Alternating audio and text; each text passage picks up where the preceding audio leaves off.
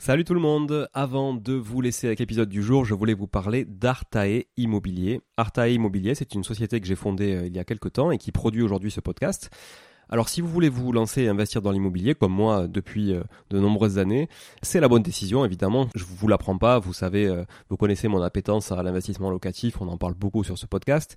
Mais peut-être que vous n'avez pas forcément de temps à y consacrer, peut-être que vous n'êtes pas sur place, peut-être que vous avez peur de faire des erreurs, peut-être que vous souhaitez simplement accélérer dans vos investissements et aller plus vite en déléguant. Eh ben, je pense qu'on est fait pour se rencontrer et échanger sur ce sujet-là, avec moi directement ou avec mon équipe. Et pour réaliser votre projet euh, sereinement, Artae vous accompagne avec une offre clé en main, spécialement conçue pour les investisseurs. Artae Immobilier, c'est une agence spécifique pour les investisseurs, 100% dédiée à eux et à l'investissement locatif. De l'acquisition du bien jusqu'aux travaux, puis à l'ameublement, à la décoration, à la mise en location. Vous êtes guidé, conseillé, accompagné de A à Z par notre équipe de pros que je recrute personnellement, et croyez-en mon exigence, je recrute que des gens compétents et composés surtout d'investisseurs aguerris ou s'ils le sont un peu moins, que je forme moi-même aussi au métier de l'investissement immobilier. Optez pour les étapes dont vous avez besoin sans problème, bénéficiez de l'accompagnement qui vous correspond. On est aussi votre coach tout au long de ce projet, vous montez en compétence grâce à nous, c'est du clé en main, c'est de la délégation, mais ça vous permet aussi de monter en compétence. Vous pouvez nous confier la recherche du bien, vous pouvez nous confier euh, uniquement les travaux, l'ameublement, la déco. C'est vraiment un accompagnement et un service sur mesure. Alors si vous voulez en savoir plus, n'hésitez pas à vous rendre sur le site euh, artae.imo, vous trouverez quelques informations à ce sujet. Sur le site également aussi investiratoulouse.com pour ceux qui voudraient investir en région toulousaine, mais on n'est pas basé qu'à Toulouse, donc on peut aussi vous accompagner ailleurs. Euh, mais ça vous permettra de, voir un petit peu la qualité aussi de, de réalisation qu'on peut produire pour votre compte. Et puis aussi à nous suivre évidemment sur Instagram, Arta Immobilier, très simple, ou sur LinkedIn Arta Immobilier. On partage aussi pas mal de réalisations qu'on fait, en tout cas pour le compte de nos clients. Et puis n'hésitez pas à nous contacter, à contacter notre équipe pour échanger autour de votre projet directement par email à contact artae, a r t a e, .imo, i 2 m o tout simplement. Voilà, l'équipe se fera un plaisir d'échanger avec vous sur euh, votre projet d'investissement et de vous accompagner tout au long de ce projet crucial pour se créer un patrimoine et s'enrichir et c'est ce qu'on essaie de faire tous ensemble en animant ce podcast ou en l'écoutant aussi euh, chaque semaine. Voilà. Merci encore d'être là. À très vite. Je vous laisse avec l'épisode du jour. Ciao ciao. Bonjour tout le monde et bienvenue sur Money Tree, le podcast qui vous parle d'investissement et de finances personnelles au sens large et sans tabou. Je suis Julien Calamotte, investisseur passionné et auteur du livre à succès S'enrichir grâce à l'immobilier. J'avais envie de partager ma façon d'investir, forcément, mais également de découvrir avec vous de nouvelles façons de faire fructifier notre argent. C'est pourquoi j'ai créé ce podcast pour y recevoir des invités qui nous partagent leur savoir et leurs expériences en toute simplicité. J'espère sincèrement que les échanges que je vais avoir avec l'invité du jour vont permettre d'enrichir vos connaissances autant que les miennes. Je vous souhaite une excellente écoute. Bonjour à tous, bienvenue sur Tree. Je suis content aujourd'hui de recevoir Karine que certains connaissent sous le pseudo de Mum Investor sur euh, Instagram.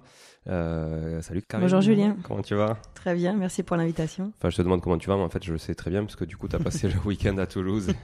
on s'est on s'est vu euh, pas mal de temps.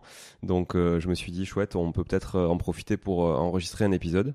Et, et c'est ce qu'on est en train de faire. Et c'est ce qu'on va faire. Donc, on sait pas trop encore ce qu'on va vous dire, euh, même si Karine a préparé quelques quelques trucs, mais euh, c'est vrai que euh, est aussi assez assez imprévisible. Alors du coup.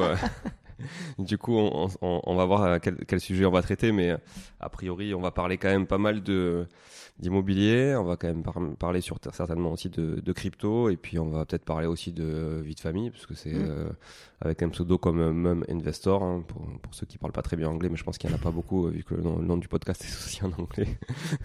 on va dire que Mum c'est maman, Investor c'est investisseur. Donc euh, voilà, on couple les deux. Donc euh, bah, écoute, je vais te laisser te, te présenter, Karine, nous dire un un petit peu qui tu es, d'où tu viens, ce que tu as fait comme parcours, euh, parce qu'on a tous un parcours atypique et différent, donc on est tous curieux de connaître celui des autres. Très bien. Donc effectivement, je suis maman, j'ai deux garçons, un de 11 ans, Clément, et un de 6 ans, Florent. Et voilà, j'habite sur la côte basque maintenant, depuis euh, 4 ans à peu près. Et j'ai commencé à investir dans l'immobilier ben, quand on arrivé sur la côte, il y a 4 ans aussi. quoi. Ça fait pile poil, là, c'était septembre 2018, euh, mon premier passage chez le notaire. Ok. Et c'était quoi ce, ce, ce, premier investissement Alors, on venait juste de quitter Toulouse et j'avais découvert quelques mois avant l'investissement immobilier. Et au début, je m'étais dit, ben voilà, Airbnb, ça le vend en poupe, c'est pas mal, ça me plaisait bien. Et avec le budget que j'avais, du coup, je cherchais des appartements sur Toulouse, mais j'arrivais pas à trouver. Et au final, en passant la Garonne, en allant juste de l'autre côté, pour le même budget, j'avais un appartement avec quatre chambres et quatre colocataires. Et je me suis dit, ben, je vais faire ça, je vais faire une coloc. C'était moins risqué. Et, voilà, j'ai acheté mon premier appartement, du coup, euh, septembre 2018, euh, une coloc qui était déjà, euh, qui tournait déjà. Qui n'était pas optimisée, mais qui tournait déjà. Mm. Ok. Dans, dans, une ville que tu connaissais ou pas du tout? Oui, Toulouse. Ah, dans Toulouse, pardon. Ok, ok. Juste au côté de la Garonne. Ah ça reste encore Toulouse. Ah, c'est vraiment un Toulousain, Toulousain, quoi. En plus, je la connais, cette coloc. ok, ok. Et euh, donc c'est à partir de là, ok, euh, que, tu as commencé à investir. Et après tous ces autres investissements, tu les as pas fait sur Toulouse Non, après j'en ai fait sur euh, Bayonne, sur Pau, sur Saint-Jean-de-Luz et Pays Basque intérieur là maintenant. Ouais. C'est devenu mon nouveau terrain de jeu. Ouais. Donc plutôt proche de chez moi. Ici c'est le plus loin quand même. On est à deux heures et je reste à ouais, max une heure. Je trouve que c'est pas mal. Bon après ici j'ai voilà une personne de confiance si j'ai un souci, mais j'aime bien quand même être proche proche de mes investissements. Ouais. Ok, mais pour le coup, tu fais quand même partie de ces gens qui ont investi. Alors, c'est très sud-ouest, effectivement, mm. mais c'est, euh, tu fais partie de ces gens qui ont investi, euh, bah, pas forcément à côté de chez eux. Enfin, au départ, oui, mais qui se sont retrouvés aussi avec euh, des investissements un peu à côté, des investissements un peu lointains, au milieu, proche de la famille aussi, peut-être. Mais parce qu'il y a deux écoles, hein. c'est vrai qu'il y a l'école mm. très proximité, puis il y a l'école, ok, j'investis n'importe où à l'opportunité aussi. comment tu arrives à le gérer ça aujourd'hui, du coup, d'avoir des investissements un peu partout? Alors j'avais pris aussi cette coloc parce que il y a hum, une personne du coup qui gère. C'est une coloc un peu atypique. En fait, je travaille avec des hum, des salariés étrangers euh, pour Airbus. Et du coup, c'est une personne qui travaille pour Airbus qui place ces personnes-là. Elle a un homme euh, de confiance quand on a un souci dévié ou quelque chose comme ça. Donc au final, voilà, l'appartement tournait, il n'était pas optimisé comme j'ai dit, mais ça m'avait rassuré de savoir que voilà, je pouvais tout déléguer. Elle fait les visites, elle fait les beaux, euh, voilà, elle s'occupe de tout. Et par contre, donc comme elle n'était pas euh, optimisée, du coup, quand il y a eu le Covid, ben, Airbus a dit vous êtes bien gentils, les salariés étrangers, mais vous repartez travailler chez vous. Le télétravail depuis Toulouse, ça coûte trop cher. Et du coup, en août 2020, sur les quatre chambres, j'en ai trois qui sont parties. Et là, je suis venue 15 jours avec euh, mon plombier, mon électricien, un peintre, et voilà, on a repimpé l'appartement. Euh, et j'ai pu du coup vraiment augmenter le, prix des chambres et, et, booster du coup sa renta. Ouais. Ok. Ouais, finalement, c'était une opportunité. Euh, exactement. Euh, exactement. Ce qui, au début, euh, était quand même assez compliqué, sûrement, oui. à accepter. Parce que quand ils sont quatre, c'est difficile de venir faire des travaux. À un, c'était facile. Voilà, on a fait sa chambre, j'ai changé de chambre, il est repassé dans l'autre chambre. Du coup, et on a, il avait un appartement tout neuf et il était hyper content. lui, il devait être royal, hein, tout seul dans un appartement. Bon. après, on faisait un peu de bruit des fois. Mais... ouais, mais bon, quand même. ok. Euh, on, on, va revenir après sur les chiffres de cette première colloque parce que c'est important. Mais euh, qu'est-ce qui t'a amené à, à, à l'immobilier justement euh, euh C'est quoi ton parcours avant l'immobilier? Ouais. Alors moi j'ai passé 15 ans dans le salariat. J'étais gestionnaire de projets, différents projets, que ce soit en supply chain ou aux achats. J'ai travaillé donc en agroalimentaire. J'ai commencé chez Coca-Cola j'ai vraiment commencé un petit peu chez Carrefour en stage, puis je suis rentrée chez Coca-Cola, puis chez Danone dans la branche biscuits pour Lu, où là du coup j'ai fait plusieurs postes supply chain achat et le dernier poste c'était pour euh, arriver à trouver de la productivité avec les directeurs d'usine et voir comment on pouvait optimiser euh, les lignes de production. Quoi. Okay. C'est des postes vraiment passionnants. Puis mon mari a eu sa mutation du coup sur Toulouse. Et en arrivant sur Toulouse, ben, au final, je suis rentrée chez Airbus. C'est un peu le parcours logique. Donc, euh, voilà, donc un parcours, euh, Toulousain. Hmm, donc un parcours du coup agroalimentaire et après aéronautique. Et ma force, pourquoi j'ai réussi du coup à rentrer quand même chez Airbus, c'est que euh, ben, moi je sais gérer les projets, je sais gérer les hommes. Et c'est comme ça que j'ai réussi du coup à convaincre en entretien que ce soit de la farine, taux d'humidité de farine que je n'ai jamais compris ou la force du serrage d'un boulon moi, au final, il faut que je sache m'entourer des personnes qui savent, euh, qui savent faire, quoi. Ah voilà. Donc plutôt accès management et euh, pilotage de projet. C'est ça, exactement. Ouais. Et donc moi, j'ai toujours des postes salariés qui me plaisaient, et quand mon poste ou ma mission me plaisait plus, euh, je faisais partie des gens qui allaient voir leur manager et disaient, bah voilà, comment on fait, qu'est-ce qu'on change, ou est-ce que tu veux pas créer ce poste parce qu'il y a un besoin, ou est-ce que cette personne part et est-ce que je peux la remplacer? Donc moi, j'ai jamais été de celle qui le vendredi dit vivement c'est le week-end et le lundi euh, c'est horrible, on commence la semaine. Voilà, moi j'ai toujours aimé ce que je faisais et dès que j'aimais plus, ben en un mois ou deux, je trouvais l'opportunité de changer, d'évoluer, quoi. Mm. Toujours se bouger pour avoir la vie qu'on a envie d'avoir, quoi. C'est ça. C'est ça. Et ça marche. Hein. Et si on dit aux gens ce qu'on veut, moi j'ai toujours les postes que je voulais parce que j'étais toujours de celles qui disaient ben moi ça ce poste il peut m'intéresser. Et le jour où il y a un changement de poste, ben il pense à vous. Puis euh, si tu demandes pas, tu n'as pas, tu n'obtiens rien. En si fait, tu hein. demandes pas, la base c'est de demander si on veut quelque chose. Et, en immobilier c'est pareil. Hein. Si tu ne demandes pas un prix, tu n'as pas le prix. Hein. Ouais, tout à mm. fait. Ok, donc après euh, salarié, donc quand, en 2018, là, cette première coloc, tu étais salarié C'est ça, donc moi j'ai eu, alors moi j'ai eu Clément en 2011 quand on a déménagé entre Paris et Toulouse. Et j'ai eu Florent en 2016. Et quand j'ai repris mon job à temps plein du coup pour Airbus euh, avec Florent, c'était très compliqué parce que Florent arrêtait de dormir à 3h, 3h30 du matin. quoi. Mmh. Donc euh, le manque de sommeil, c'est une torture, mais horrible horrible, horrible. Le midi, j'allais dormir à l'infirmerie, euh, mais bon, c'est un moment, c'était plus tenable. Et hum, Google et YouTube étant, à mon avis, mon meilleur ami, en tapant euh, comment faire en sorte que son enfant dorme, pourquoi mon enfant ne dort pas, euh, et bien j'ai des suggestions de vidéos d'investisseurs. En plus, c'était des Toulousains. Euh, Rien à voir, quoi. Qui, qui expliquaient, bah voilà, moi j'ai un appartement, j'ai de la LCD. Alors c'était beaucoup de la LCD à l'époque. C'est quoi le rapport avec le fait qu'un enfant Je ne sais pas. C'est les suggestions. C'est les suggestions Google. C'est très étonnant de la part de Google qui a quand même un algorithme qui est assez pertinent. Ah bah là, oui, mais il s'est dit, il faut faire quelque chose. Faut que je l'aide. Ah ouais, non, mais écoute. Euh, il y a peut-être une solution. C'est quand même hallucinant de se dire que tu t'es mise à l'immobilier parce que Google n'a pas été capable de répondre à ta question. Surtout que c'était des recherches de couches lavables, des recherches, voilà, c'était très maman, la parentalité. Euh, mais ouais, euh, l'enfant ne dort pas. Euh, qu'est-ce qu'il faut lui donner à manger Ça doit être un, un Instagrammeur ou un, YouTube, un YouTuber pas très expérimenté en marketing digital qui a mal paramétré sa cible. Qui, du coup, bah, ça a dû lui coûter un bras parce que du, il était il, rayonnait trop large. Et, et, du coup, ça a été bénéfique pour toi. Ouais, du coup, je rentre dedans, j'ai commencé à regarder ses vidéos. Je me suis dit pourquoi pas. Je suis que j'ai encore une capacité d'emprunt. Et hum, au tout début, je me suis dit, bah, du coup, je vais peut-être faire ça. Ils parlaient tous de cash flow positif. Et je me suis dit, bah, du coup, peut-être que je pourrais passer au 4-5e. Du coup, au moins, je travaillerai plus mercredi. je pourrais du coup être passer plus de temps avec Clément. Et puis, euh, le peut-être avait un peu de chance, je pourrais peut-être moi aussi dormir. Ou... En tout cas, avoir la semaine coupée en deux, ça me ferait du bien. J'avais commencé à me dire, bah, tu vas investir pour juste compléter ton salaire et passer, euh, et passer au 4-5e. Et puis, au final, euh, c'était pas ça la bonne idée. Enfin, voilà. Après, ça va, ça va vite dans ma tête, quoi. Mais, et je me suis dit, tu vas faire mieux que ça. Euh, Florent avec euh, un an et demi. Et je me suis dit, ben voilà, tu vas demander un congé parental jusqu'aux trois ans de l'enfant. Euh, et du coup, alors oui, la CAF paye 300, 350 euros par mois, mais j'avais des économies de côté. et je me suis dit, ben voilà, tu peux subvenir à tes besoins pendant un an et demi. Et pendant un an et demi, ben, tu achètes de l'immobilier. Alors, je pensais pas acheter autant, mais je me suis dit que je pourrais pas faire des visites le samedi matin avec tout le monde. C'était pas comme ça que je voyais ce genre d'investissement.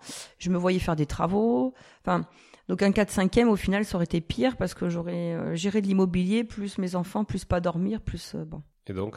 Et donc C'est là où tu as démarré... Euh, et donc voilà, donc j'ai demandé ce congé parental à mon employeur. Et là, ma grosse force, et c'est ce que je dis du coup à certains qui me disent, bah, mais moi, j'ai pas de temps pour investir, je sais pas comment faire. Alors, faut avoir un enfant de moins de 3 ans. C'est un critère, mais bon, on est beaucoup là, à 30, 40 ans, à avoir des enfants de moins de 3 ans. Mais ça, c'est vraiment un gros tips, c'est que moi, j'ai été voir la banque avec mes fiches de paye à 0 euros, parce que tous les mois, on reçoit une fiche de paye, comme qu'on est bien salarié. Mon avenant au contrat, qui dit que voilà, j'ai un, contrat qui est euh, stoppé momentanément et que je reprenais, donc c'était en, c'était en juillet 2019, à temps plein, avec ce salaire-là, à ce genre de type de poste ou équivalent, là, comme ils mmh. savent marquer. Et la banque, ça leur a posé aucun problème.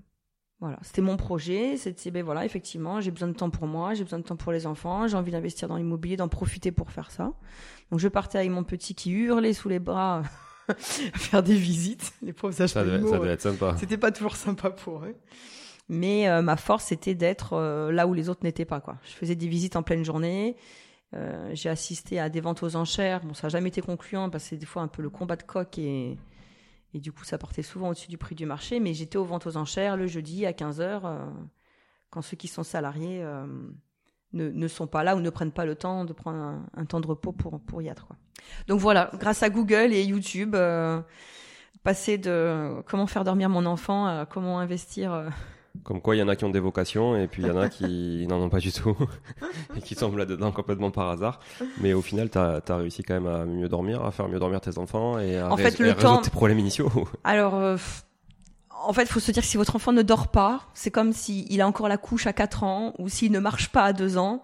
Pas un, un, moment, il marche, il a plus de couche et il dort. Exactement. Voilà. Moi, j'ai eu des enfants qui ont eu des couches un an et qui ont marché à un an, un an et demi bon, bah, ils n'ont pas dormi tout de suite. Voilà. On peut pas tout avoir. Exactement. Comme quoi, il n'y a, pas de secret. Hein. C'est juste le temps qui aide. Et après, donc cette, là, tu as démarré donc euh, par la coloc, c'est ça? Voilà. Arrivé, j'ai commencé avec cette première coloc. Toutes ces visites là avec euh, ton enfant dans les bras, mm. ça a amené la coloc. Euh, donc tu peux nous dire un peu quelques chiffres avant de nous parler de tes investissements suivants? Sur ce, ce projet-là? Ouais, ouais. Alors ce projet-là, du coup, ça faisait partie des grosses négos puisque j'ai été voir du coup le Crédit Agricole qui est ma banque, pour euh, savoir un petit peu combien je pouvais emprunter. Voilà, j'ai, je sais qu'on dit oui, il faut pas aller voir la banque, il faut savoir, faut calculer vous-même. Moi, je sais pas, je suis pas banquier, je sais pas combien, à combien j'ai droit. Et la banque me suivait pour un peu plus de 300 000 euros. du coup, ce premier investissement, c'était un, un, un, vendeur qui avait déjà trois biens dans la même résidence. Il en vendait deux à 210 000 et un à 190. Voilà, parce que sa salle de bain n'était pas refaite et voilà, c'était un peu plus atypique comme locataire, on va dire. Et je me suis allée avoir fait une proposition à 130 000. Voilà. Alors ça, c'est avoir écouté des YouTube avec euh, Quentin Doulcier, voilà, qui m'a vraiment appris à ne pas avoir peur de négocier, de casser les prix. Donc euh, Quentin, merci encore. Donc 130 000, bon, il a dit non, hein, voilà, vous vous doutez bien, mais il a dit oui à 150. Et ce que j'ai fait pour l'avoir, puisque c'était des biens qui revenaient sur le marché, c'est que je lui ai dit que j'enlevais la clause suspensive de prêt. Alors, quand on dit qu'on enlève la clause suspensive de prêt, ça ne veut pas dire que j'ai 150 000 euros à la banque cash et que je vais le payer. Hein. Voilà, certains imaginent ça. C'est juste que chez le notaire, on signe que j'ai le droit de faire un prêt, mais que si jamais je fais un prêt et qu'il est refusé, je suis obligé d'acheter. Bon, après, on n'est jamais vraiment obligé, on paye des pénalités, bon, on arrive toujours à sortir, mais, mais en gros, c'est ça. Et lui, ça l'a rassuré parce qu'il avait vraiment besoin d'argent, parce qu'il avait commencé un autre projet de promotion immobilière derrière. Et du coup, il a accepté à, 150 000. Ça c'est cool. Et donc le truc était déjà full, full occupé. Donc il était plein, voilà. C'est-à-dire que quand je suis passée, je me souviens très bien en septembre 2018, quand je suis passée chez le notaire là, à côté de la place du Capitole. C'était le soir, là, il faisait beau, il y avait le soleil. Et je me disais, ouais, tu viens de te récupérer 4 euh, fois 650 euros de caution. Donc, bon, déjà sur le compte, ça fait un beau virement. Même si c'est pas notre argent, la caution. Hein. Faut pas jouer avec. On doit la rendre. Hein. Voilà. Certains sont baissés après. Mais voilà, on se récupère 4 fois 650 euros de caution. Et puis dès la première nuit, bah, on gagne de l'argent, quoi. Ouais, tu rentres, tu rentres direct, euh, direct en rentabilité, direct en, enfin, direct en rendement, je veux dire. C'est ça. Et, euh, et en amortissement aussi, parce que et tu en amortissement pas aussi. Différer, euh, Exactement. Voilà, je savais que le nerf de la guerre, c'était bon de pouvoir négocier avec cette clause suspensive de prêt. Et après, l'autre nerf de la guerre, qui moi m'a vraiment aidé à faire cette boule de neige, c'est le différé. Voilà. Mais je voulais pas l'utiliser sur ce premier parce qu'il m'avait dit 300 000. Euh, là, j'avais touché que la moitié. Donc, je savais que j'avais encore 150 000. Et quand on est arrivé, du coup, sur la côte basque, euh, j'ai regardé des appartements sur Bayonne. Et pareil, il y avait un appartement. Donc là, on était, c'était pas du, enfin, c'était un T4 avec un grand salon. Du coup, j'ai transformé en T5. Et l'appartement était affiché à 189. Et pareil, c'était encore quelqu'un qui leur avait dit je vais vous le prendre, je vais vous le prendre. Et puis il avait des crédits auto qu'il n'avait pas dit à la banque, qu'il n'avait pas dit à l'agence. Et au bout de quasiment un an, il a dit bah je le prends pas. Et là, ils avaient besoin du coup d'argent pour euh, payer la maison de retraite du coup du papy. Et là, j'ai fait une proposition à 110 et ils ont dit oui à 120 ou 121, quelque chose comme ça. Donc là encore, très grosse négo parce que sur la côte. Euh, même, même typologie de bien. Mais alors euh, beaucoup, non, beaucoup plus joli parce que c'était avec du parquet. Euh, dans une plus petite résidence parce que là euh, Toulouse voilà ça reste une, grosse résidence. C'est à côté de Purpan donc c'est très calme c'est à côté de la coulée verte. Mais l'immeuble n'est pas très joli. Euh, là-bas à Bayonne c'est au-dessus de la gare. C'est des petits des petits immeubles avec deux entrées et quatre étages. Beaucoup plus famille avec voilà du parquet au sol. Donc du coup du coup il est très chaleureux il est très joli très lumineux. On donne sur la verdure donc coup de cœur en plus je, moi, je me dis toujours, il faut que tu achètes quelque chose que tu peux revendre. Donc euh, autant là sur Toulouse, je savais que voilà, euh, c'était une renta et ce serait quelque chose facile à revendre derrière. Autant sur Bayonne, ben oui, on a soit la renta, soit la résidence principale. Et en termes de rendement, on est à peu près pareil sur les deux, les deux types de biens? Alors, moi, mon, dans mes calculs, du coup, il fallait que je gagne entre 400 et 500 euros de cash flow par mois. C'était ce qui me rassurait. Bah, je me suis dit, si t'as un cumulus qui tombe, si tu dois faire venir quelqu'un, dès qu'on fait venir un artisan, on a pour 300 balles. Mm. Même s'il a changé une bricole entre le déplacement. euh, bon. Donc, du coup, voilà, je m'étais dit 400, 500 euros, c'est pas mal. Et, et au final, sur Bayonne, je suis quasiment à 1000 euros.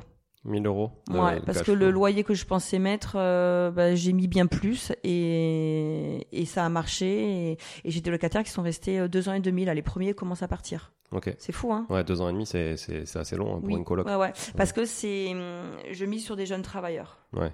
Voilà. Plus que les étudiants. j'avais, voilà, j'avais au départ, j'avais, enfin sur les quatre, du coup, euh, on avait fait rentrer un petit jeune euh, qui lui, on savait qu'il allait partir après à Saint-Sébastien au mois de mai. Ils sont rentrés au mois de juin. Donc voilà, il restait à peine un an. Et, hum, et après, j'avais une jeune fille euh, étudiante en alternance, mais du coup, elle a fait toute son alternance. Elle a fait trois ans et elle vient de partir juste là, là, fin août. Ouais, ce qui est plutôt confortable effectivement pour une coloc. hein. Oui. Pour, pour, en termes de, Ouais, de ouais. turnover. C'est ça. Et du coup, donc euh, là, on, donc on est en septembre, j'achète Toulouse. En décembre, j'achète euh, Bayonne. Et après, j'ai fait coup double sur euh, Pau. Pau, on est au mois de. Donc euh, entre les deux, hein, pour ceux qui connaissent pas trop la géographie, enfin à peu près quoi. C'est euh, ça, à je veux peu dire, près, sur le ouais. passage en tout cas. Ouais. Et, hum, et Pau, donc ça veut dire que j'avais un appartement qui tournait sur Toulouse. J'avais un appartement en chantier sur Bayonne. Au mois de mars, on était en plein chantier parce que j'ai fini le- les travaux au mois de juin. Et au mois de mars, du coup, je vais voir donc cette fois-ci plus Crédit Agricole qui m'a dit, ben, vous êtes bien gentil, mais aïe, on a, on a dépensé les 300 000 euros. hein. Mhm. Donc vous revenez dans 2-3 ans. Ah, 2-3 ans, ça a commencé à me plaire cette histoire d'immobilier. quoi. Donc j'ai fait le tour des banques et du coup c'est la Société Générale qui m'a financé. Au départ un appartement sur Pau, donc c'était un T5 et le vendeur en vendait quatre, lui, deux dans un bâtiment, deux dans un autre. Donc là on repart dans la même typologie de bar d'immeuble euh, années 60 mais juste en face de la fac. Voilà. Et je négocie aussi très bien le T5 et puis pour euh, une bouchée de pain, on va dire que pour euh, 60 000 euros, euh, il, accepte du coup que j'achète l'autre T4. Donc euh, j'ai payé ouais 90 le T5 et 60 000 le T4 avec très peu de travaux. Il y avait une cuisine à changer, une salle de bain à repimper et un peu de peinture. euh, ils étaient propres quoi. Ce qui est vraiment, euh, vraiment dérisoire, 60 000 qui est vraiment pour, euh, dérisoire. Pour Oui, oui. trois chambres. euh, Oui oui. Mm. Ouais, ben en fait c'est, je suis toujours tombée sur, euh, bon à part, bon Toulouse il avait vraiment besoin d'argent et lui il avait acheté à peu près le même prix que moi. Il essayait de faire une culbute. Bon en fait il a pas fait de culbute, mais au moins il a récupéré du cash. Mais que ce soit sur Bayonne ou sur Pau, mes vendeurs c'était des, hum, les vendeurs qui, ceux qui avaient acheté en fait à l'origine.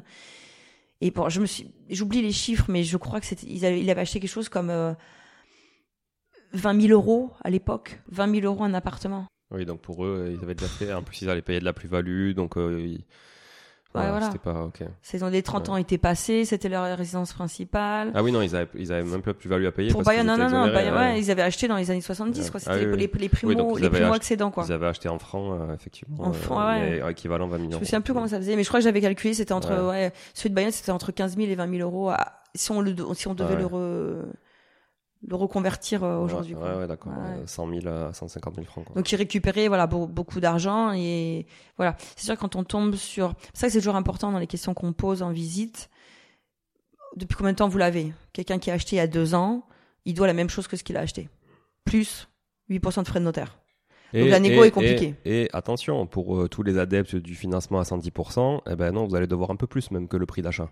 Mm. Donc euh, parce que le bien, euh, il, il prend pas 10% en un an hein, souvent. C'est ça. Et en plus, les frais, vous les amortissez pas non plus en un an. hein. Mm. Donc, enfin, je fais juste une parenthèse euh, parce qu'on donne pas de conseils ici, mais par contre, on peut donner un conseil quand même bienveillant qui est attention au financement à 110%. Ça a ses limites sur des biens euh, où il y a très peu de plus-value, euh, plus-value à très court terme. C'est ça. Donc effectivement, le, euh, tu, tu, tu l'as dit, poser la question de quand on fait une visite, euh, euh, quand est-ce que vous avez acheté l'appartement, ça peut aussi vous aiguiller sur euh, bah, est-ce qu'il y a une négo qui est possible ou est-ce que clairement ça va être fermé parce que le mec il est un peu pris à la gorge et qu'il est obligé de, de vendre. Enfin, il y a celui qui est pris à la gorge et qui doit vendre coûte que coûte, et peu importe le prix parce que lui, pour le coup, il a peut-être pas de crédit. Et il y a celui qui est pris à la gorge parce qu'il doit rembourser un crédit, quoi. Et là, c'est plus compliqué.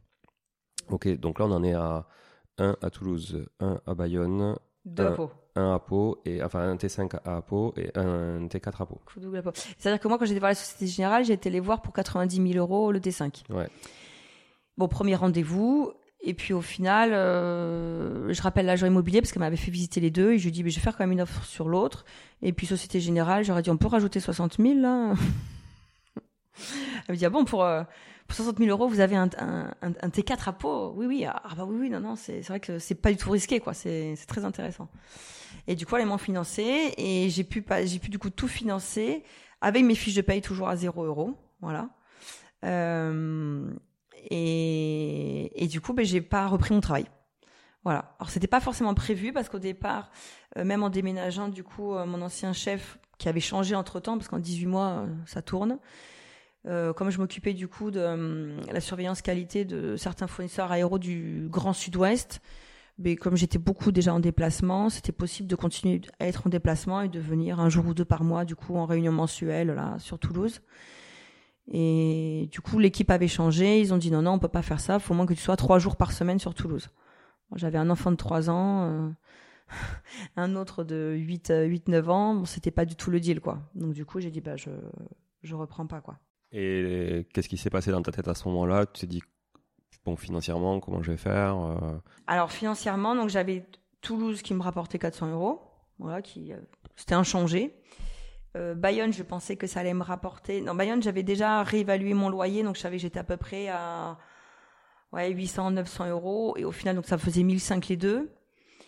Pau, donc Pau, c'est là où j'ai commencé à acheter en SCI. J'ai acheté le grand en SCI et le petit en nom propre.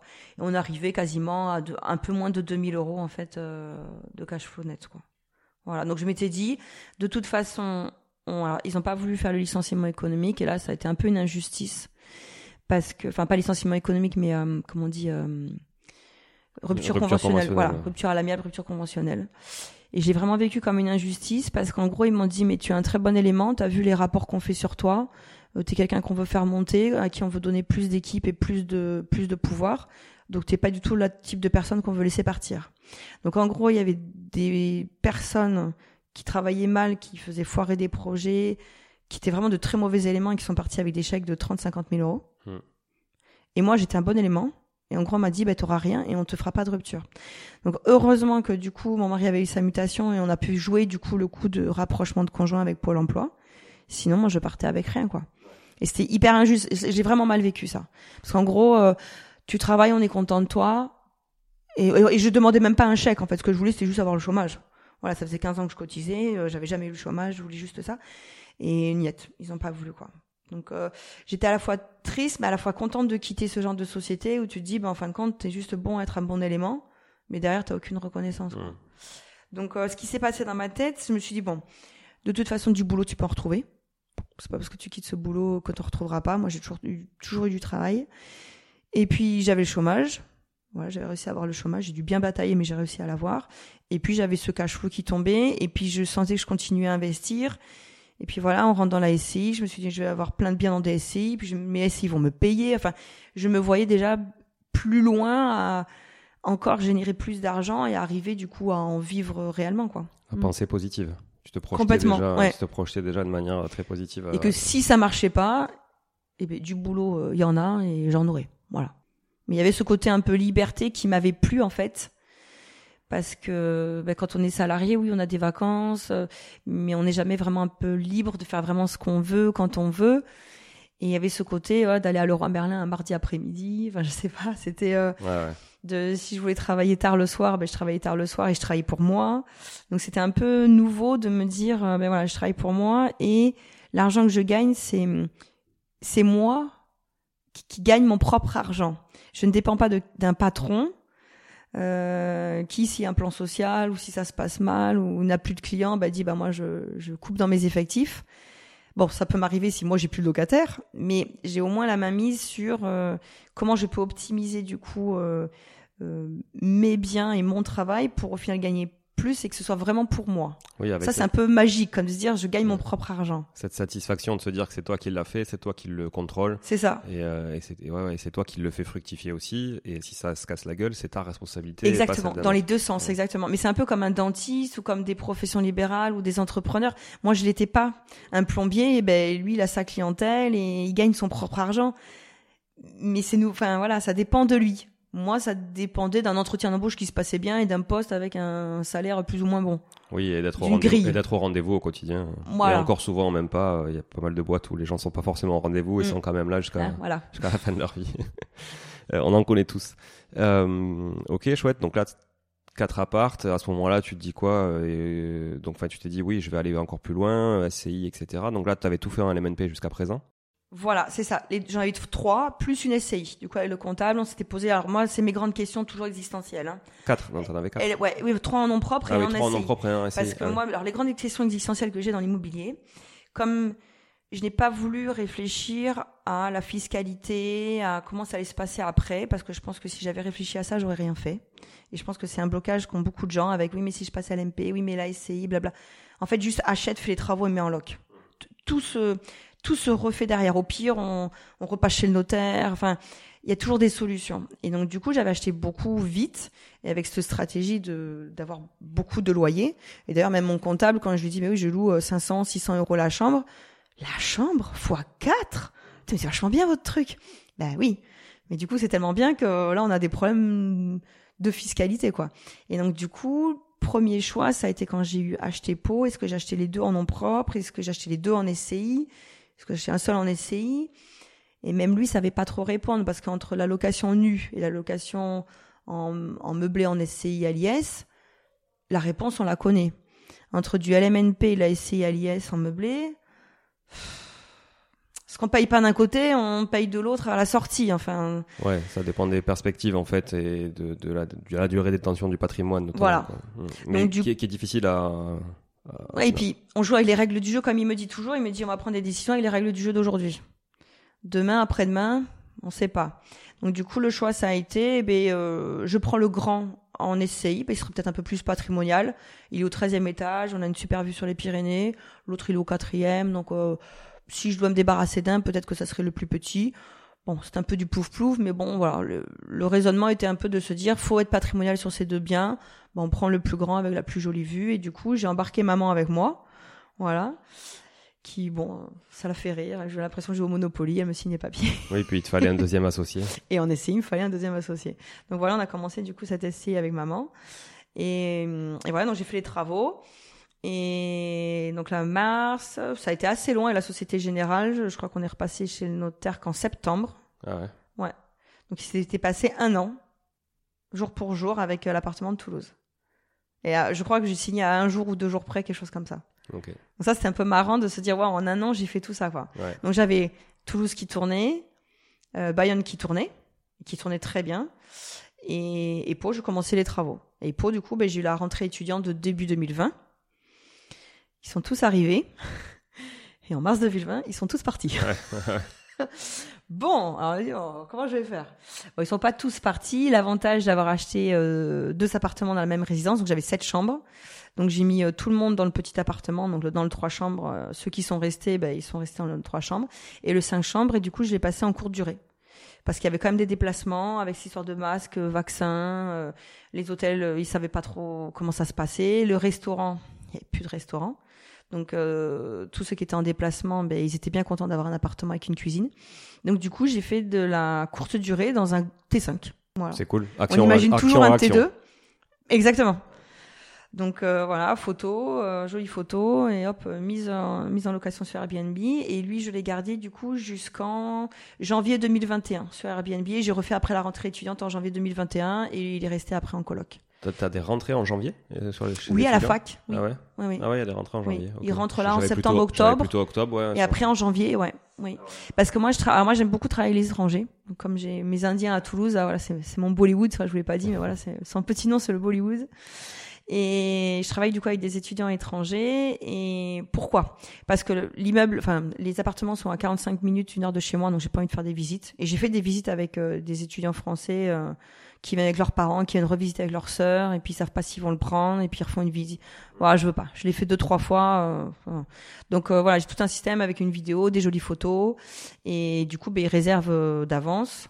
Ils viennent, ils font leur semestre. Alors c'est aussi un désavantage, ça veut dire qu'ils partent euh, vers, vers, le 20 décembre, et en janvier, j'ai à nouveau du coup une équipe qui arrive. Ils partent du coup au mois de juin, et donc du coup sur ces appartements, ce que je fais, c'est que hum, quand ils s'en vont, ben, l'été, je les mets tous les deux en courte durée. Ok. Donc j'ai un T4, un T5 en courte durée l'été. Et ce qui m'a permis ben, cet été là de repimper un peu un appartement. Là, j'ai eu des folies de faire une cuisine jaune, des fresques pour ceux qui m'ont suivi. Voilà. Merci à ceux qui ont voté pour les fresques. Mais voilà, pour faire des plus jolies photos, les photos étaient jolies, mais c'était un peu trop pâle. Voilà, c'était un peu classique où j'avais mis un peu de papier peint, mais c'était pas foufou. Et plus ça va, plus je fais des appartements marqués et, j'étais très contente parce que là, j'ai une petite Mexicaine qui est venue avec sa maman, là, qui l'a installée, et elle lui a dit, oh là, tu, ton appartement, t'as l'impression d'être dans Pinterest. Ah ouais. Ah, j'étais trop contente. Ah, c'est cool, c'est cool. Mais il faut être sacrément agile d'esprit quand même pour faire, euh, et, logistiquement parlant aussi, mm. pour faire tout ce que tu as fait, parce que passer un appartement euh, tous les ans, faire ce roulement, de location meublée à la chambre, puis après location courte durée, puis je re-switch en meublé. Comment tu organises d'ailleurs la gestion de la courte durée? Mm. Alors, j'ai trouvé du coup euh, une personne, c'est une personne qui a une société qui fait des états des lieux d'entrée, de sortie, et du coup, elle a des femmes de ménage. Alors, elle faisait pas du tout de courte durée, mais voilà, j'ai rencontré dans des apéros IMO, et je lui ai dit, mais est-ce que du coup, avec tes femmes de ménage, est-ce que tu me gérerais du coup la partie ménage? Moi, je garde, je garde la main sur euh, la relation voyageur. Euh, donc ils ont quand même leur numéro de téléphone parce qu'elle est sur place. Si jamais y a un souci, ben, c'est elle qui peut intervenir. Mais c'est moi qui gère la relation voyageur, qui gère le tarif des chambres, qui gère euh, voilà toute cette communication. Et elle, ben, elle envoie la femme de ménage, euh, donc elle me lave les draps et elle fait le ménage dans les appartements. Voilà. Donc elle, du coup, elle a une activité en plus et qui au final, elle est en train de développer avec d'autres personnes qui font du Airbnb. Elle, elle n'est pas conciergerie, elle veut pas le faire. Enfin, c'est c'est pas du tout son cœur de métier. Par contre, elle a ses femmes de ménage et bah des fois ça, des fois c'est un peu le rush parce qu'il y a beaucoup de ménage à faire. Mais sinon, bah, ça lui complète des fois des emplois du temps. Donc euh, du coup, pareil, voilà, trouver un peu l'opportunité et créer l'opportunité. Euh, donc j'ai quelqu'un voilà, sur place qui qui gère. Ok. Bon, donc du coup, ça c'est confortable pour toi aussi. Mmh. Et après, ce que j'aime bien aussi à la courte durée, bah, ça a été un petit peu comme il y a eu le Covid en 2020 avec mes Indiens, où j'ai pu euh, venir faire des travaux dans l'appartement. Quand il y a les locataires, on va pas venir bricoler. Et moi, mes appartements, je veux toujours qu'ils soient nickel. Donc, du coup, ça me permet, ben, je bloque l'appartement deux, trois jours et je viens faire du bricolage, voir ce qui se passe, euh, changer quelque chose s'il y a besoin. Et du coup, l'appartement, il reste toujours bien, quoi. J'ai encore, je pense, trop d'affect pour mes appartements. Je sais que beaucoup achètent pour une rentabilité et se disent, bah voilà, on s'en fout, c'est un placement. Moi, j'aime bien être fier quand même de, de ce que je propose, quoi moi, je partage carrément ça. C'est aussi euh, d'ailleurs pour ça que je fais plus du patrimonial que des biens à cash flow dans des bars euh, années 60 parce que effectivement, j'aime bien quand, quand c'est joli et j'aime bien avoir de l'affect dedans. J'aime bien me projeter, me dire que ok, potentiellement, je pourrais y aller y habiter ou, ou un de mes enfants pourrait y aller. Mais euh, c'est pas très grave ça en fait d'avoir de l'affect, je pense. Et il faut aussi parce que ça veut dire que tu vas entretenir ton patrimoine, ça veut dire que tu vas pas le laisser pourrir. Mais c'est un peu pour contrecarrer ce discours de certains formateurs qui disent on s'en fout si c'est loin, euh, on s'en fout si on gère pas. Si jamais tu vas faire de la peinture ou tu vas faire un jour un ménage, euh, c'est que t'as pas réussi. Faut tout déléguer. Tu sais, ce discours de voilà, si, si, si tu vas bricoler dans ton appartement, ben non, non, il faut que tu délègues à quelqu'un, c'est trop sale, quoi. Oh, on va pas faire ça. Ben non, moi j'aime faire ça en plus. Mais toi, ton métier aujourd'hui, c'est de t'occuper de l'immobilier. En fait, Exactement. De ton immobilier. Exactement. Donc en fait, si tu t'en occupes pas, tu fais quoi? Mais oui. Tu fais quoi Mais je sais pas ce qu'ils font. Bah, je sais pas, tu vends des formations. Non, mais voilà, c'est ça, c'est ça le truc, c'est qu'en fait. tu vends des formations pour dire qu'il faut rien faire. C'est qu'en fait, exactement, il y a, il y a, il y a, une, y a une différence entre faire du marketing digital pour essayer de vendre des modules et, et, et, vivre de l'immobilier. Gérer de l'immobilier. Alors, vivre de l'immobilier, mais en le gérant. Euh, parce que si tu le gères pas, bah, t'achètes des SCPI, ça marche très bien. Hein, en fait. C'est ça. Et, j'en ai des SCPI et c'est quand même super parce bah, que tous les mois tu reçois un texto vous avez gagné de temps. Bien sûr. Oh, on m'a pas demandé de venir changer une ampoule, quoi. Bien sûr, mais ça, c'est pas être investisseur immobilier, on est d'accord. Exactement, exactement. Donc, euh, petit bisou à tous les formateurs YouTube et Instagram euh, avec trois apparts et une coloc euh, dans la Creuse. Voilà. bisous. Euh, sinon, euh, donc là, on est à 4. Maintenant, t'en es à combien du coup? Alors, on continue? Alors, donc on est en donc janvier 2000. Euh, janvier 2020, donc je termine Pau, Covid.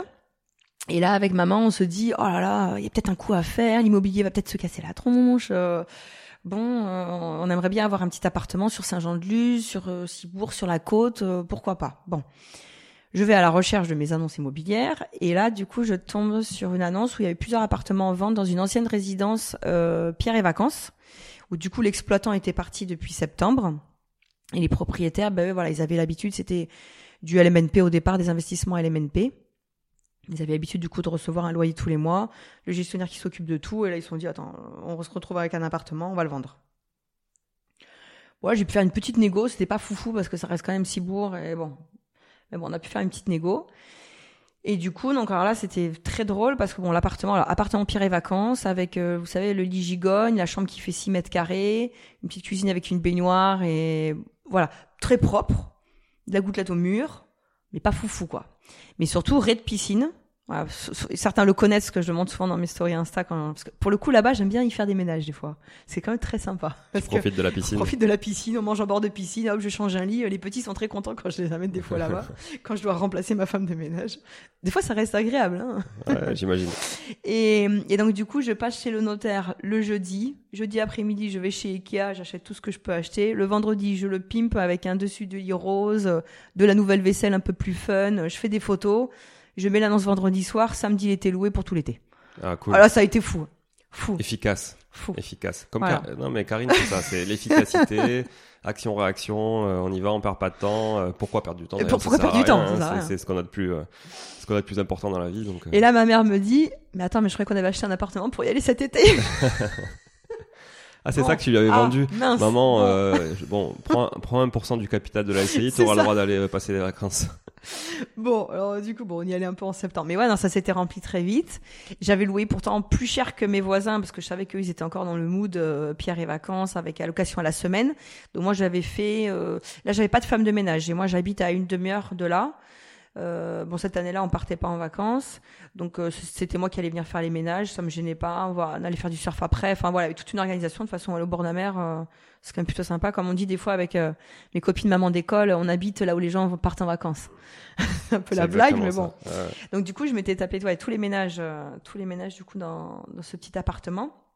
Et j'avais mis, je crois, euh, trois ou quatre nuits minimum. Voilà, je voulais quand même pas y aller tout- toutes les nuits. Et du coup, j'ai pu louer plus cher que mes voisins qui ne faisaient que du samedi au samedi. Déjà, ça avait été voilà une petite pirouette. Et puis, il est trop mignon cet appartement, différé encore. Toujours le, alors j'ai fait le différé sur tous, sauf le premier de Toulouse. Différé. Donc en fin de compte, on avait quand même un an, un an et demi d'exploitation. Donc si vous suivez euh, du T5 de Pau, qui avait le différé, donc là essayé un petit peu d'argent. Plus on s'est fait l'été où on a super bien loué et du coup euh, je me suis dit bah voilà on va le repimper. On a mis du béton ciré du coup euh, au sol. Euh, j'ai enduit, j'ai fait enfin j'ai fait enduire. Là pour le coup on a délégué tous les travaux. J'ai jamais eu des travaux qui coûtaient aussi cher au mètre carré. Quentin ne m'en veut pas. Combien le mètre carré? Eh ben j'en ai pour euh, 20 000 euros de travaux pour euh, 30 mètres carrés. Ce qui est pas très cher. hein. Alors, ce qui est pas très cher, sauf que Bayonne, où j'ai tout refait, on a 85 mètres carrés, j'en ai pour 25. Ouais, mais enfin, quand on Voilà. tout refait, euh, si tu pètes vraiment tous les cloisons, que tu récures, t'enlèves tous les sols et tu retrouves. Ah non, pas enlevé, j'ai poncé les sols, mais quand même, Attention. c'était beaucoup. Ouais, j'ai refait toute l'électricité, Attention, on a ça- tout isolé. Non, non, c'était la cuisine, toute la plomberie. Non, non, ça a été quand même, euh, on a créé une cloison. Mais bon, du coup, pour moi, c'était, moi qui rénove à 300, 400 euros du mètre carré, là, on n'y était pas. Mais c'est un petit bijou et on a quasiment l'été triplé le prix. Voilà. Parenthèse, hein, on peut rénover à 300 ou 400 euros du mètre carré.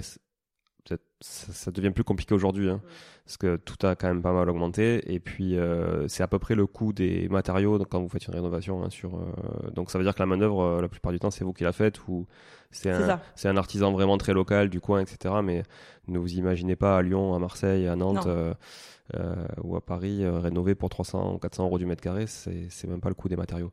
Donc euh, voilà, je, je fais une parenthèse Oui, aussi pour toujours pas vendre trop de rêves. C'est ça. Mais c'est euh, Oui, parce que les, les sauts de gravats qu'on me chiffrait euh, 5000 balles pour les descendre, Ouais. je l'ai fait moi pendant Oui, 4 voilà. jours. hein. voilà. Voilà. Déjà une démolition euh, sur Hein euh, même sur un studio, c'est à peu près 3000 euros. hein, donc Voilà, euh, c'est ça. donc ça va, ça va. oui, ça moi, va très alors vite. moi, ma, ma spécialité, c'est d'avoir euh, une voiture avec un attelage et une remorque. Euh, tips, meilleur investissement, euh, acheter une remorque. Vous n'allez pas. Ouais, vrai. Entre les livraisons, parce que oui, Ikea livre, mais Ikea livre peut-être que dans deux semaines. Sauf que vous, c'est demain qu'il vous faut euh, les meubles.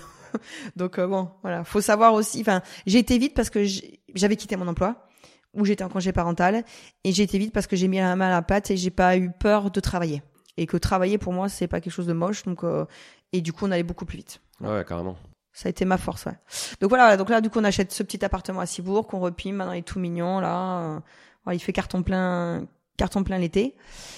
Et, hum, et l'hiver, ben, euh, de, on va dire de octobre à mars, je le loue en moyenne durée. Voilà, parce que j'ai pas envie de louer 30 euh, ou 40 balles la nuit, d'avoir des ménages. Bon là maintenant j'ai une femme de ménage, hein. j'ai une société qui fait le linge et tout, j'ai fini par trouver quelqu'un. C'est pareil sur la côte, il y a beaucoup d'Airbnb, donc du coup il y a peu de femmes de ménage, c'est difficile de rentrer dans leur euh, agenda et j'ai pu rentrer du coup. Voilà.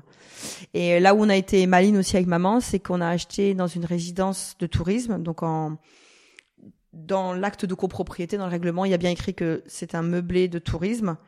Et ce qui a juste été modifié depuis qu'il n'y a plus Pierre et Vacances en exploitant, c'est qu'on peut le louer en résidence principale.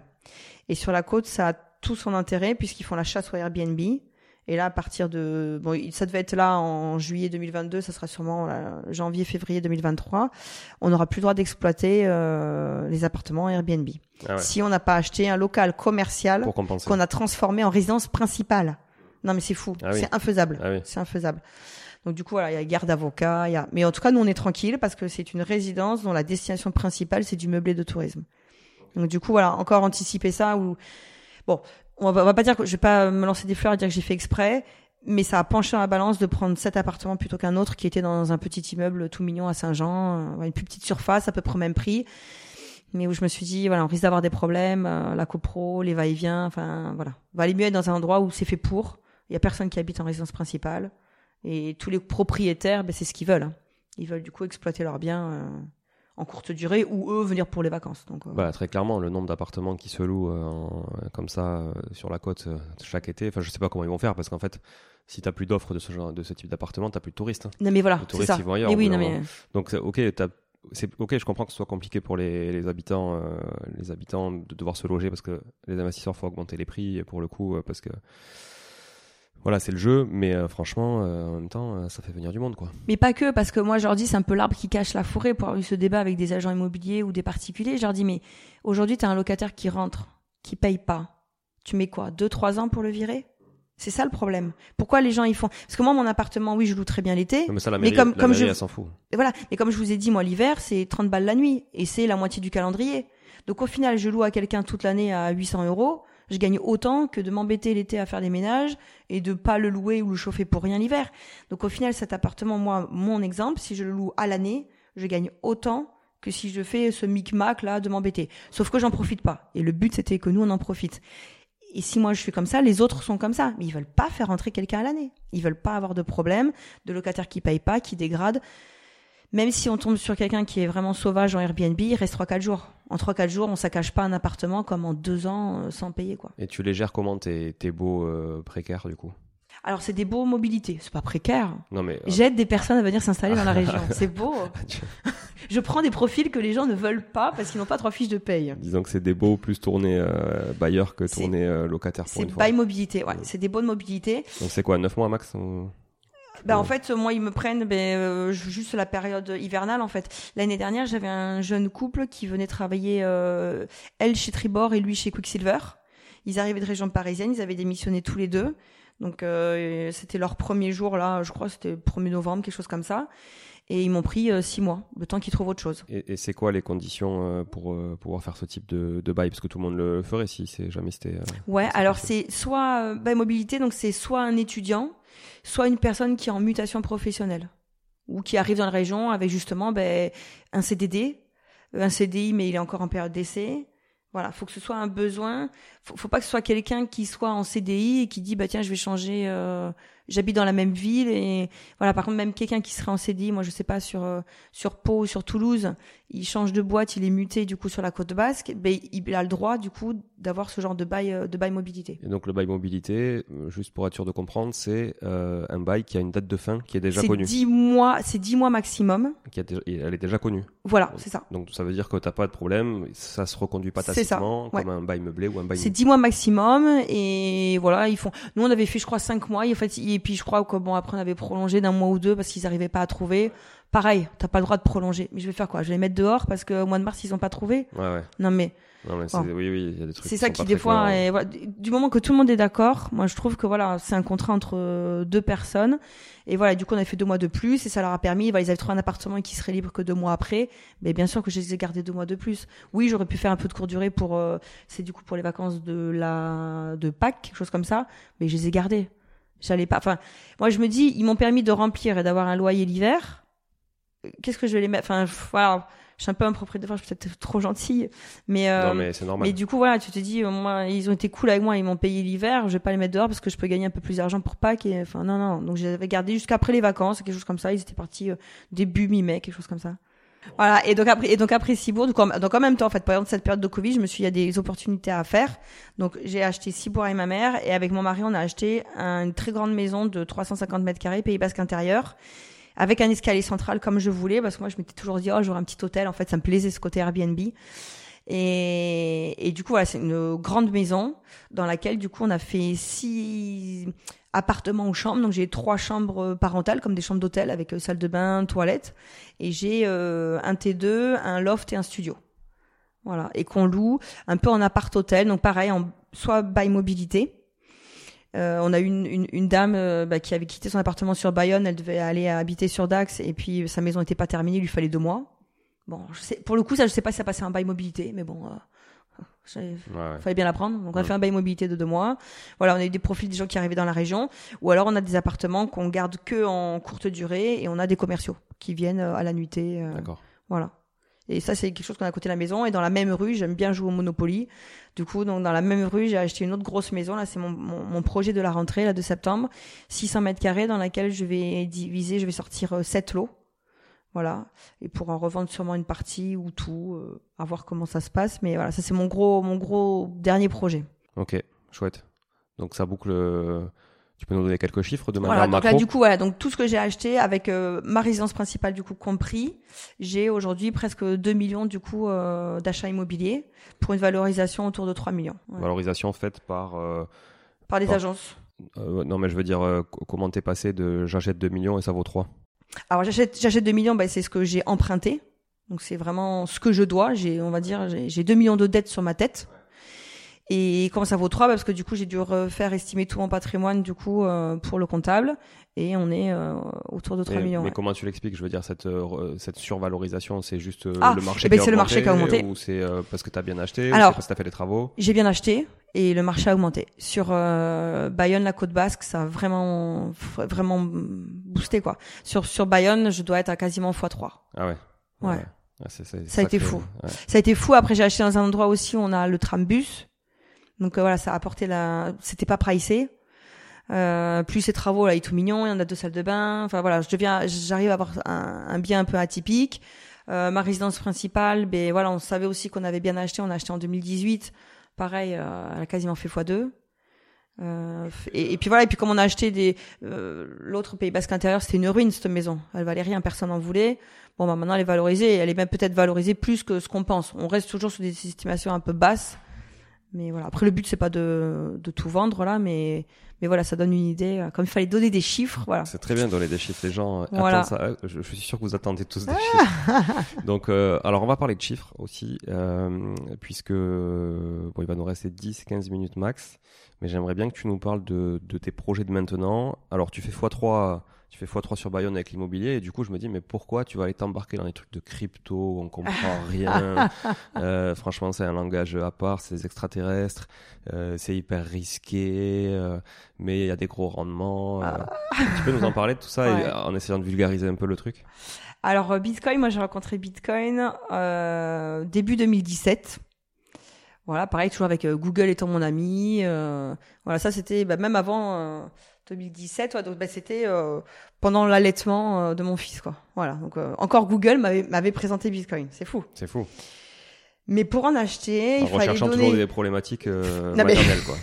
Moi j'ai quelqu'un l'ordinateur là, dans mon Google là, qui se dit elle, euh, faut jamais être sur des chemins. euh. Ah ouais, ouais.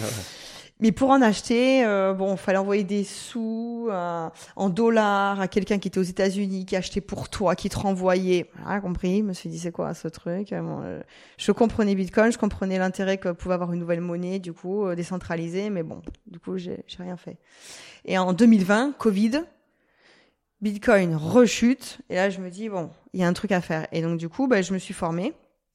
Et... Euh, et du coup, ben, je suis euh, tombée dans cette finance décentralisée, ce qu'on appelle la DeFi, où du coup, on, se dit, voilà, c'est un système, système du coup financier alternatif et où on est décentralisé sans intermédiaire.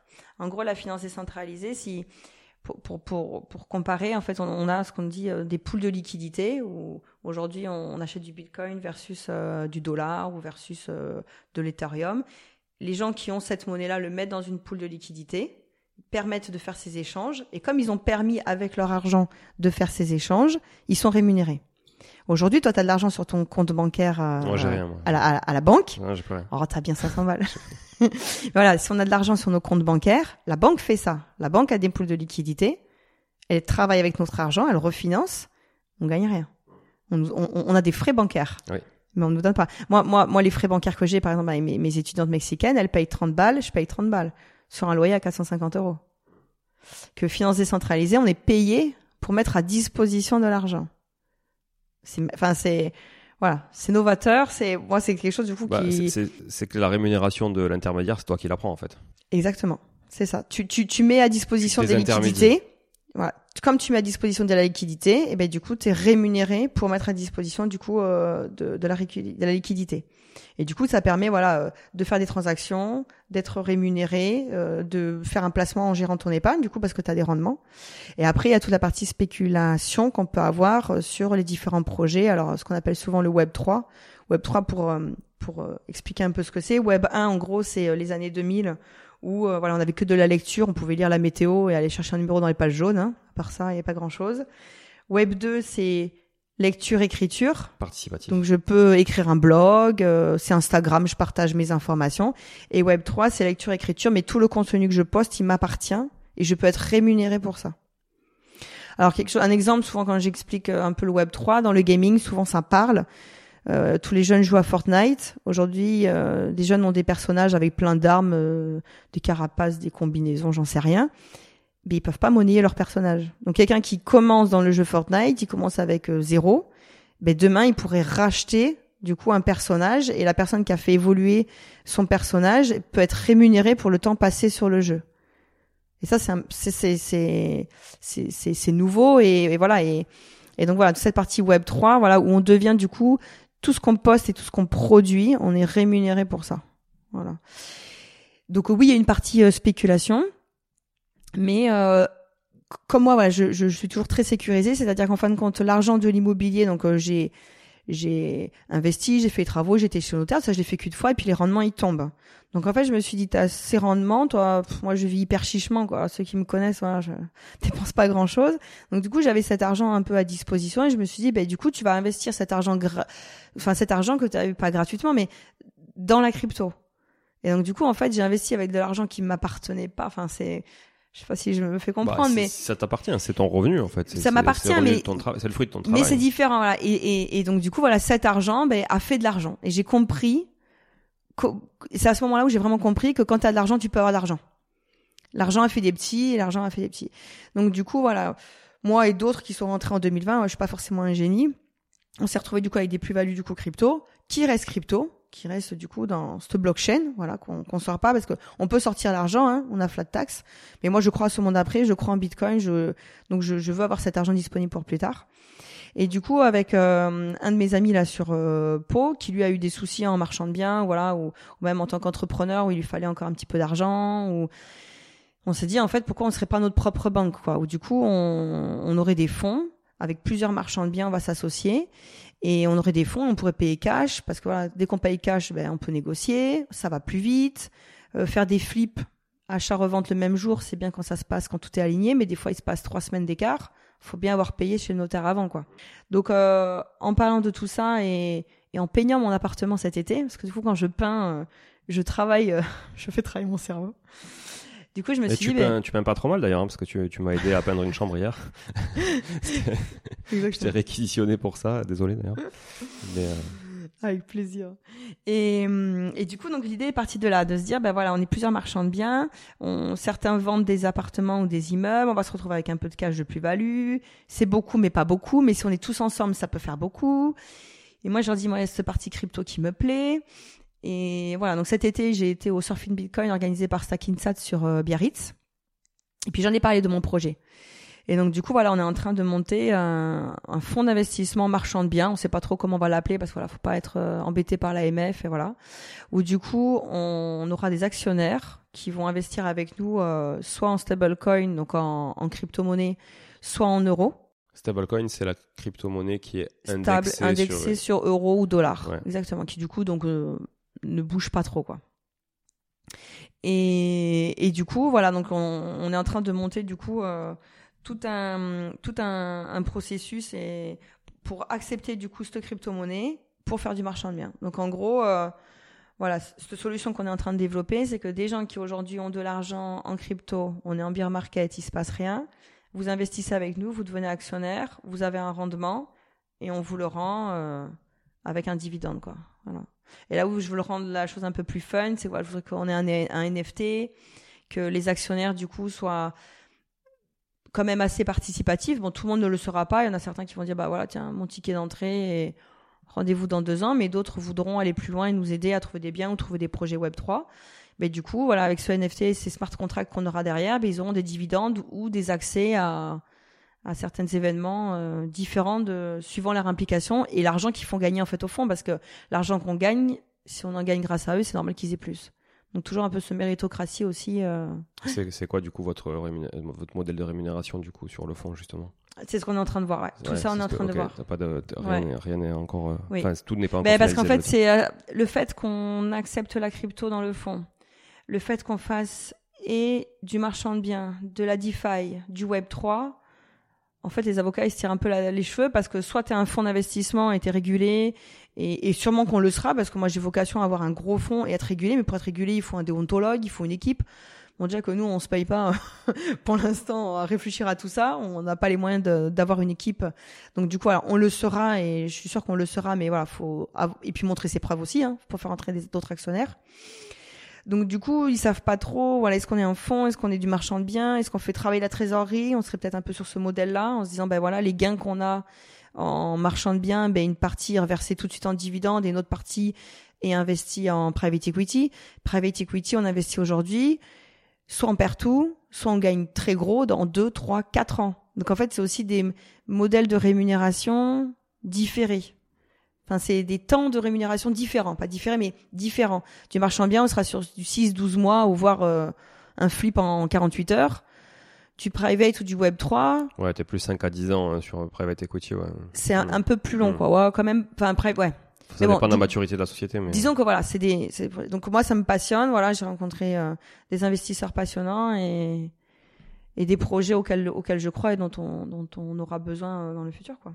Ok, bon, mais chouette. Donc, ça, on va Mm. suivre ça de près Ouais. dans les donc, ouais. semaines et mois à Donc, venir. si vous voulez me contacter, euh, voilà. Là, on est euh, début septembre. euh, voilà, on va finaliser avec les avocats courant courant septembre pour faire rentrer. On fait un premier batch du coup pour faire rentrer les actionnaires là, entre octobre et décembre pour vraiment vraiment commencer en janvier. Voilà. Ok, chouette.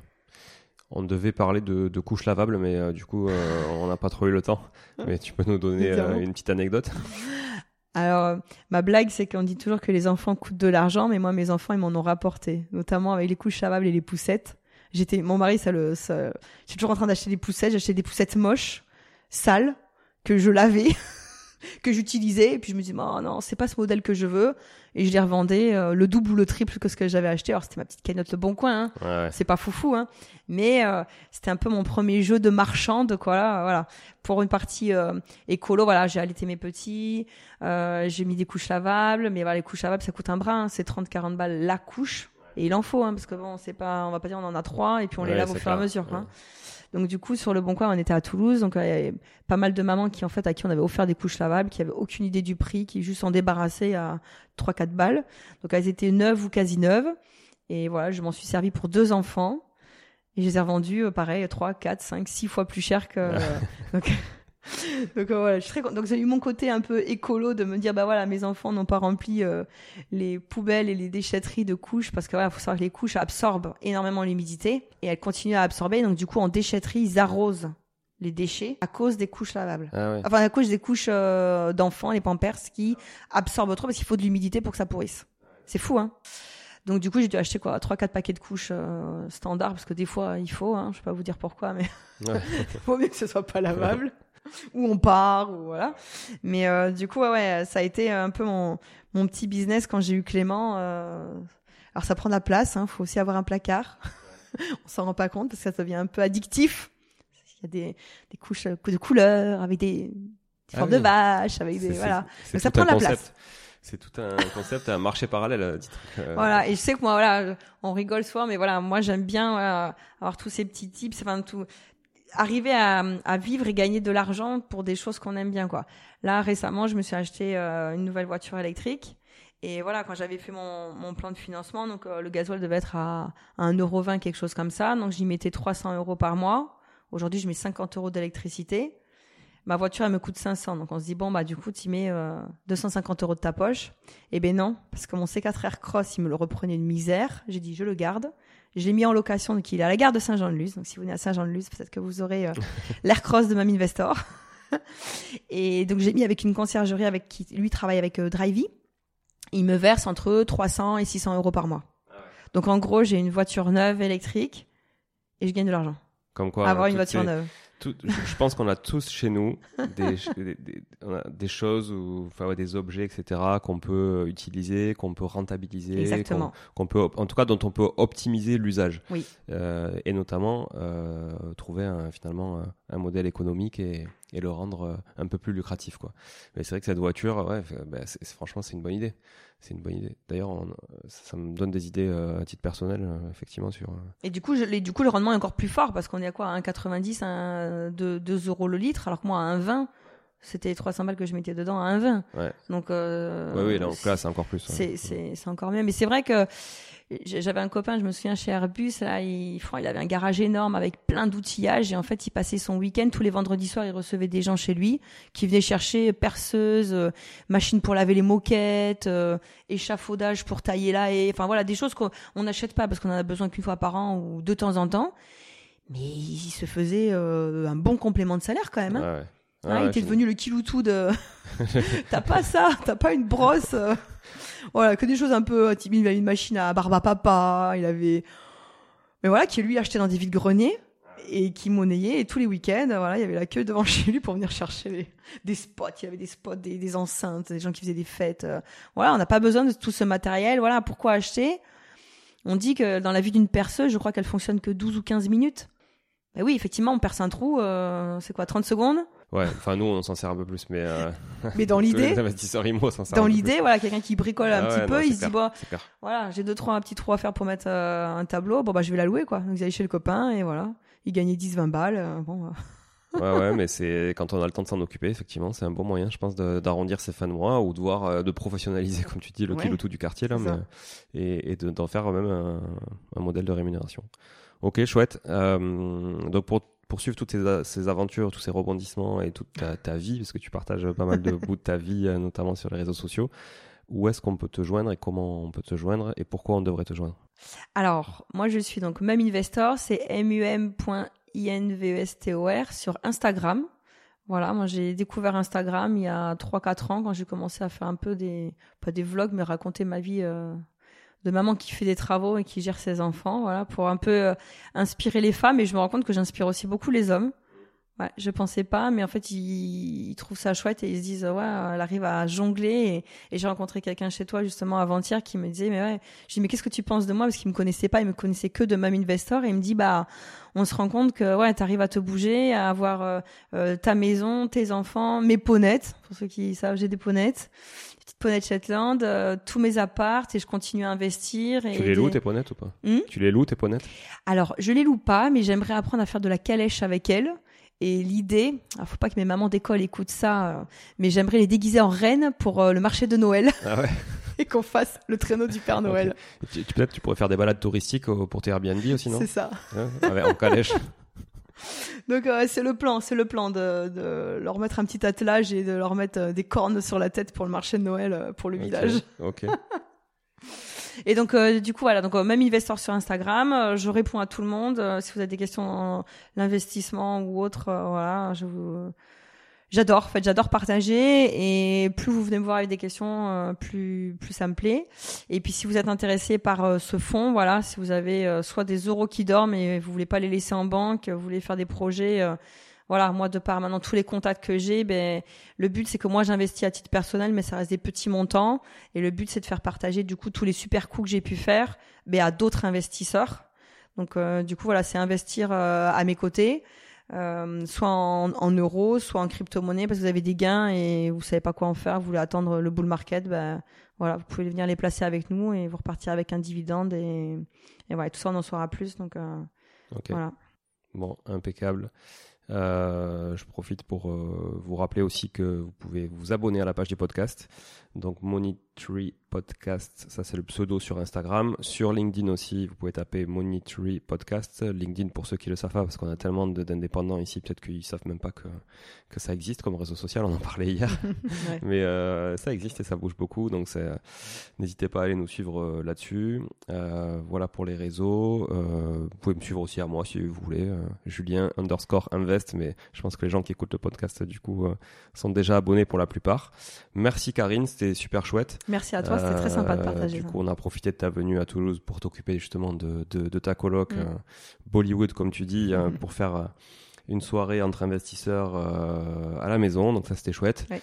Et euh, pour enregistrer ce, ce podcast et faire un peu de peinture accessoirement, Voilà. hein, parce que bon, on peut profiter de la piscine de J'avais mon euh, t-shirt Tintin et mon pinceau, donc euh, voilà. Voilà. hein. Il m'a embauché. Après les pina colada au bord de la piscine, euh, C'est c'est bien bien, beau, de, c'est bien et les mojitos fraises, c'est bien. de- Attention, hein, l'abus d'alcool est dangereux pour la santé, mais c'est euh, voilà, c'était c'était bien aussi que tu euh, qu'on puisse partager ces moments euh, d'investisseurs immobiliers. Voilà. Avec plaisir, c'était un vrai plaisir, merci. Donc euh, merci à toi, euh, merci à tout le monde d'être là. On est de plus en plus nombreux sur ce podcast. euh, enfin, je dis ça, mais en même temps, je regarde pas trop les stats parce que je le fais pour, plutôt pour le plaisir et pour le partage. Mais on est je- nombreux. Voilà, mais on est nombreux euh, et on le sera de plus en plus parce qu'on aura toujours de chouettes invités qui nous partagent leur expérience. Ils sont tous différents, ils ont tous des expériences différentes et c'est ça qui est chouette. Euh, voilà, on vend pas de la formation ici, on vend que du vécu. À très bientôt à tout le monde. Merci beaucoup euh, et n'oubliez pas aussi de nous laisser un commentaire, un avis 5 étoiles sur Apple Podcast et Spotify, ça fait toujours plaisir et je, je ne vous lis pas assez donc je vous le rappelle. Merci beaucoup, à très bientôt, bye bye. Au revoir. Bon, si vous êtes là, c'est que vous avez écouté jusqu'au bout et a priori, l'épisode vous a plu. Si c'est bien le cas, n'hésitez pas à le partager autour de vous. Notez ce podcast sur Apple Podcast et Spotify en laissant un commentaire 5 étoiles. Je ne vous le répéterai jamais assez, mais c'est grâce à vous que ce podcast vit aujourd'hui et peut continuer de vivre en vous proposant un contenu toujours plus qualitatif. Merci encore. Je vous retrouve très vite sur un nouvel épisode de Money Tree. En attendant, je vous souhaite la meilleure des réussites dans vos projets et un bon enrichissement. À très bientôt.